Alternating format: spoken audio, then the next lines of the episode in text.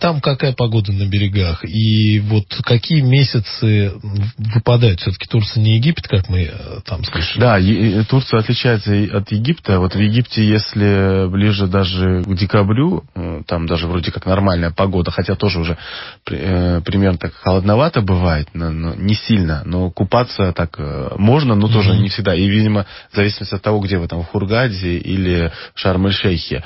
А вот в Турции, да, совсем по-другому, конечно, там чуть более холодный климат в этом плане.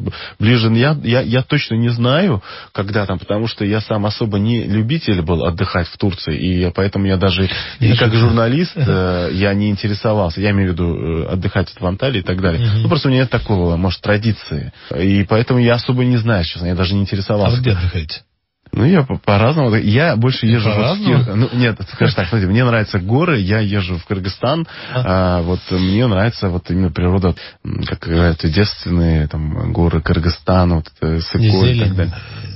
Не зелень, да, ну, там, вот просто прекрасно, не знаю, у меня не очень нравится. В Европе я не был вот, таких, вот такого рода места, а вот э, в Средней Азии был. Вот это Кыргызстан, мне кажется, замечательное место в этом плане. А там по, по температуре как? Температура, знаете, вот сейчас очень жарко, ну, то есть очень хорошая погода. Вот в октябре тоже будет хорошая погода. Угу. А может, в ноябре чуть так будет холодать, ну, а в целом там замечательно.